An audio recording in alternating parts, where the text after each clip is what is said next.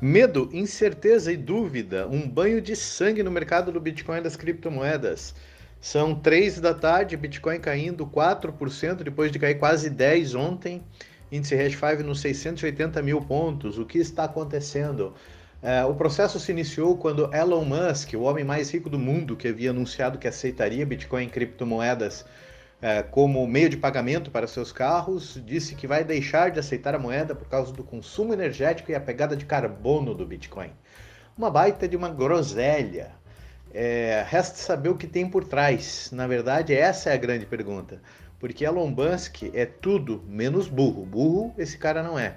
Ou ele está com alguma ideia de alguma criptomoeda própria, ou ele levou, foi orientado pelo governo que subsidia os carros elétricos a tirar o, o pé do, do acelerador na questão de criptomoedas, mas enfim, alguma coisa tem. Essa questão energética, é, o Bitcoin está sendo transformado no novo canudinho da tartaruga, tá? É, por que, que eu digo isso?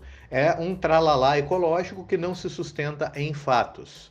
Vamos lá. Mineração de Bitcoin desperdiça muita energia. O total da mineração do Bitcoin usa 0,24% da energia que é desperdiçada no planeta. Se você considerar o total da energia gerada no planeta, a gente está falando de módicos 0,12% da energia. Para você assegurar é, que 8 bilhões de pessoas possam ter uma reserva de valor inclusiva e não controlada por governos, esse consumo energético é grátis. O medo se intensifica com o anúncio de que a Binance, que é a maior corretora do mundo, vai ser investigada pelo imposto de renda pelo fisco americano. É, o CZ, que é o CEO da Binance, foi às redes sociais dizer: sejam bem-vindos, investiguem o que quiserem, colaboramos com as investigações e estamos aí. Enfim, é, um negócio parecido com esse aconteceu lá em 2017, quando a China baniu o Bitcoin pela primeira vez. A China já baniu umas três vezes. Mas foi uma reação muito parecida e foi, uh, depois de alguns meses, revelou-se uma baita oportunidade de compra.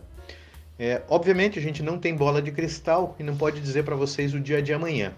Mas o que eu posso te dizer é que Elon Musk precisa muito mais do Bitcoin do que o Bitcoin precisa de Elon Musk. Tese de longo prazo, absolutamente nada se altera. Inclusive, a magnitude dessa queda que a gente está vendo nos últimos dois dias é inferior à queda que a gente viu em abril. Você que aguentou a volatilidade em abril não tem por que entrar, entrar em pânico agora. Mas enfim, se sente mais confortável saindo, te digo uma coisa: não deveria nem ter entrado. Por quê? Porque é assim que funciona esse mercado. É... Quer entrar?